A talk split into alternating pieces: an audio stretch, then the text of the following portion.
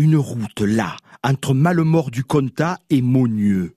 Il y a un piccio village, un villageon, ce qui est la même chose puisque le petit village, c'est le villageon. Il s'appelle Métamis, un de ces villages où il faut aller exprès.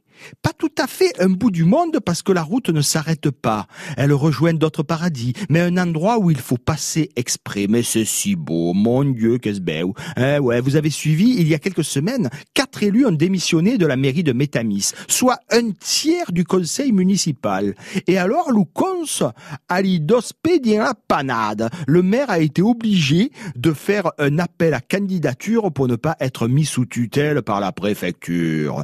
Heureusement, l'Olivier B est arriba.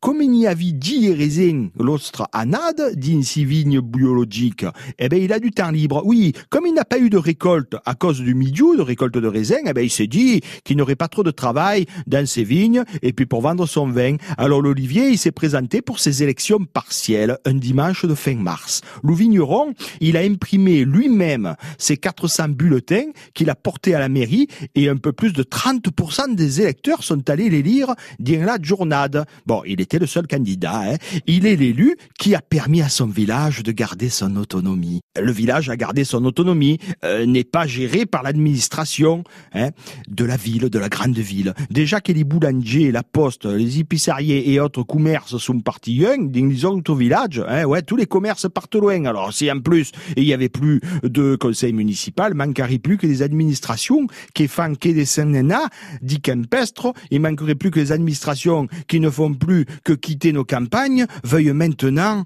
revenir pour gérer nos communes. Mon Dieu, c'est le monde à l'envers. Allez, à demain.